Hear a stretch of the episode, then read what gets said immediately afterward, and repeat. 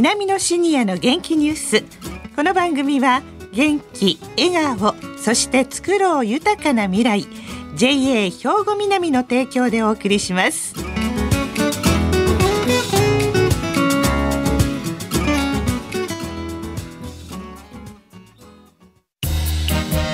皆様の元気生活を応援する JA 兵庫南。近畿最大級の農産物直売所虹色ファーミン。おすすめは JA 兵庫南エリアの新鮮な地元農産物。皆さんおはようございます。藤原まさです。南のシニアの元気ニュースの時間です。この番組は兵庫県の高齢者大学南野学園の元気なシニアの皆さんが気になったニュースや話題を取材し、ラジオを聴きの皆さんにお伝えいたします。今回は南野学園ラジオ放送サポーター、イーハンの方々に来ていただいております。それでは自己紹介からお願いします。おはようございます。小笠原俊則です。81歳です。大前さよ子です。73歳です。岩瀬忠治です。65歳です。庄司恵子です。70歳です。はい、よろしくお願いします。よろしくお願いします。さて、庄司さんは新しくメンバーに入ってくださったんですけれども、庄司さん何年生ですか？私は文化の2年生です。はい。岩瀬さんと同じ洋曲部で、はい、大学に入学して初めて脳の世界に触れて、大変興味を持って今やっております。そうですか、脳をしてあるんですね。はい、さあ、そんな皆さんなんですが、今日は何を伝えていただけますでしょうか？庄司さん。はい。今回は日記の話です。はい。自分の出来事を記した日記の他にも、小学生の頃、夏休みの宿題で書いた絵日記、うん、友達同士でした交換日記、はい、歴史上の人物が書いた日記など様々ありますよね。そうですよね。現代では SNS やブログなどインターネットを使ったものもあります、はい、そんな日記のお話を今日はしたいと思います。そっか日記ですか。今日お集まりの皆さんは日記って書かれてますか岩瀬さん？はい。私は今年から日記を作ることにしました。今年から？はい。今年、なぜ日記に目覚めたかと言いますと、ええ、コロナ禍の影響です。あ、そうですか。はい。いわゆるあの、濃厚接触者の問題がございますんですが、はい。まあ、2週間前の行動は何か記録を頼らないと思い出せません。うん。日記を書きながら思うことは、この日記を後の人がどう見るかということで、いろいろ書き方も変わってくるかと思います。はい。先日、あの、稲野学園の講座で、紫式部日記の講義を受けました。はい。その中では、あの、紫式部は、後世の人が読むことを意識して書いたのではないかと。はい。それはどうもいいところだけを書いていると。うん。との、あの、評論もございました。また、日記の処分軸もいろいろ難しいかと思います。はい。まあ、あの、日記をつけることが続くかどうかもわからないのに、まあ、取り越し苦労かもしれませんが、まあ、こういうことでございます。ねでも書き始めたということが大事ですもんね。続いて、大前さんは日記というと？はい。いろいろと日記はつけて、小さい時からね、ええ、あるんですけれども、今続いているのは、ヘルシーダイアリー。あの、この年代ですのでね、はい、体重計のと、それから血圧計の結果と、万歩計の結果を書いて、はい、で、その横に2行ほどだけ、ちょっとこう書く欄を作ったんです。自分で作ったんですね。ええ、で、それは、あの、毎日書かないといけませんのでね、はい、あの、少しだけ2行だけですから、それはきっちり続いてますね。あ。の、今日こんなことがあったとか、あの、ちょっと今日あそこが痛くなったとかね、うんうん、そういうこと書いていきますと、やはりあの、後で見ると日記はね、記録に残って、なかなかいいもんですけど、今はもうヘルシー日記ですね。もう何年ぐらい続いてるんですか ?5、6年ぐらいは続いてます。はい。そして小笠原さんは、はい、私はね、あの、中学以来ずっとまあ大体書いてます。はい。で最近はまああのノートがたまりすぎるということでですね、コンピューターの中に入れるようにしています。ね、今 CD に落としてですね、うんえー、まあただだらだらと書いてるだけのような気がいたします。うん、昔はいろいろ考えて書いた時にですね友達とか先生に見ていただいた時に怒られたこともありましてね、えー、え余分なこと書かないようにしてるんです。はい、もうどれぐらい続いてるんですか？65年から70年は続いてると思います。すごいですね。ただ習慣的に書いてるだけですけどね。ねその歴史がねの、もう60年も70年も書き続けているという。はい、庄司さんは？はい、私は今はほとんど日記としては書いていませんけれども、ワンコを迎えてからはカレンダーにその子の体調とか体重とか受診歴毎日の散歩の時の排泄などを記録して健康に配慮しています、うん、で自分の健康に関してもカレンダーに体重と排便の記録を記入して、それが自分の今の日記代わりになって後であの読み返したりもしますカレンダーで。すか、はい、ワンちゃんがいるんですね。はい、そうでしたか。はいまあいろいろ日記皆さん書いてらっしゃるんですけれども小笠原さんは歴史を割と詳しくよくご存知でということなんですがあの読み物として興味深い日記っていうのはありますか？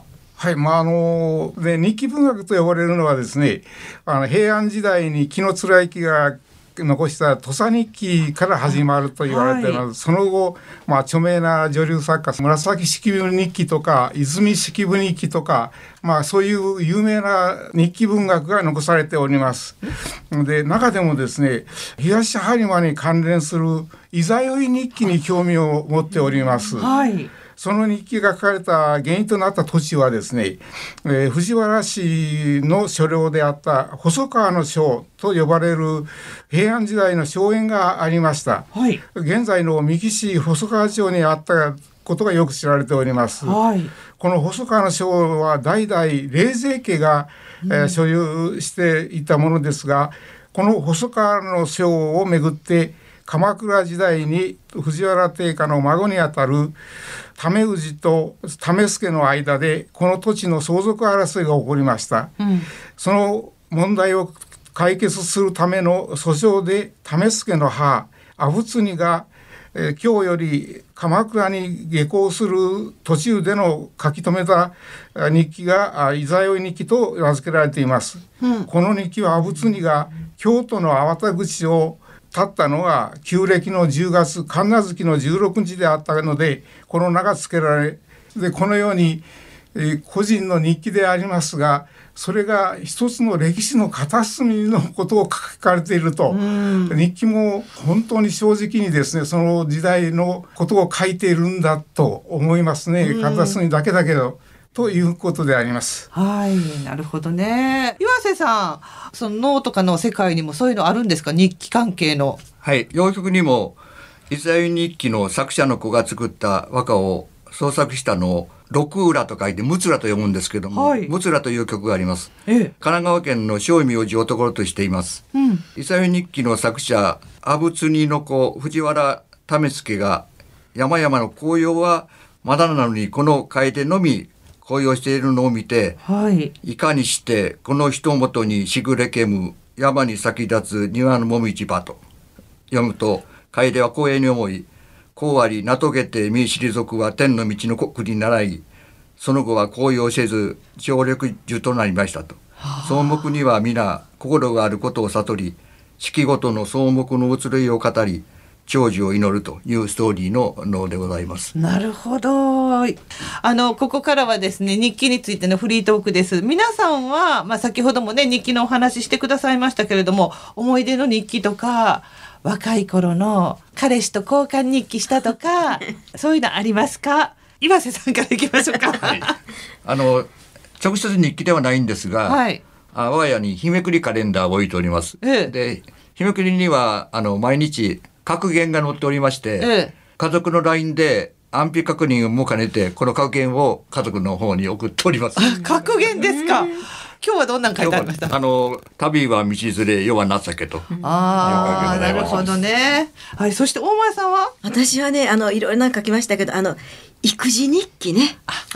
最初のこの時には、ええ、もうすごい丁寧に書いて、ええ、後で見直してもねあもう愛情が溢れてるなと思うんですね。でも残念ながら2人目になりますとね。忙しくてねあんまり書いてませんし長く続かなかったんですけどね。どはい、あれはでもね見直してもいいなと思いますね。はい、小笠原さんは日記は？はい、私はあの日記としてはですね、中学校の時なんですけど、姉がアルバートアインシュタインの伝記がありましてね、それを姉より先に私が夏休みに読んでしまって、その時に中に相対性理論という項目がありまして、はい、それを読んであなるほどこれは分かったと思ってそれをまた日記に書いたんですよ。相対性理論が分かったと書いて それを相対性理論分かったんでなしにそこに書かれてることが分かっただけだったんですけどそれをあの学校の担任の先生に出さなきゃいけないという、えありましてね出したら怒られましてね。お前なんかに分かるはずがないとよっぽどゴンタとしてね目つけられて一目置かれてたのだなと思ってことがあります。すごい難しいこと。賢い、賢いですね。はあ、そして最後庄司さんは？はい。私はあの小学校の時のあの絵日記が毎日毎日ってあの書くことないですよね。ねで昔は毎日でしたもんね、うん、毎日書かないといけないそれがおまけにあの絵がすごい苦手でもう毎日負担でしたね。で中学生になってからはあの今日から始める始めるぞと準備していつも三日坊主で終わってしまいました、うんそんな私でもねあの好きな子とかできるようになってきて、はい、それからはすごい熱い思いを日々 その子のことばっかり書いてました。おませやったんかな。いやわかります。その時にあの鍵のかかるね日記帳とかがあったんで、絶対親とかに読まれないように見られたくなくてやっぱり鍵のついた日記買いました。えー、そうですか。はい、今日は日記についても話がつきませんけれども お話を伺いました。どうもありがとうございました。ありがとうございました。皆様の元気生活を応援する JA 兵庫南近畿最大級の農産物直売所虹色ファーミンおすすめは JA 兵庫南エリアの新鮮な地元農産物南のシニアの元気ニュースお別れの時間となりました。今日はね日記についてのお話でした。いかがでしたでしょうか？さあそれではここでお知らせです。東加古川にある兵庫県の高齢者大学南野学園では令和3年度の入学申し込みの受付を実施しています。4年生の大学講座と2年生の大学院講座があり年間30日の講義や実習その他にクラブ活動も充実しています。兵庫県内にお住まいでおおむね56歳以上の方ならどなたでも応募できます。先着順で受付しています。興味のある方お早めにお申し込みくださいね。障害学習にまた仲間づくりに稲美野学園で充実したシニアライフを過ごしてみませんか？詳しい内容をお知りになりたい方は稲美野学園までお問い合わせください。電話番号は079 424の3342 079-424の3342番です。ホームページでもご紹介しています。兵庫県稲美野学園。兵庫県稲美野学園で検索してくださいね。以上稲美野学園令和3年度入学生募集のお知らせでした。さあこの後は兵庫ラジオカレッジの時間です。このままラジオ関西をお聞きください。南のシニアの元気ニュース。この番組は元気笑顔そして作ろう豊かな未来。JA 兵庫南の提供でお送りしました。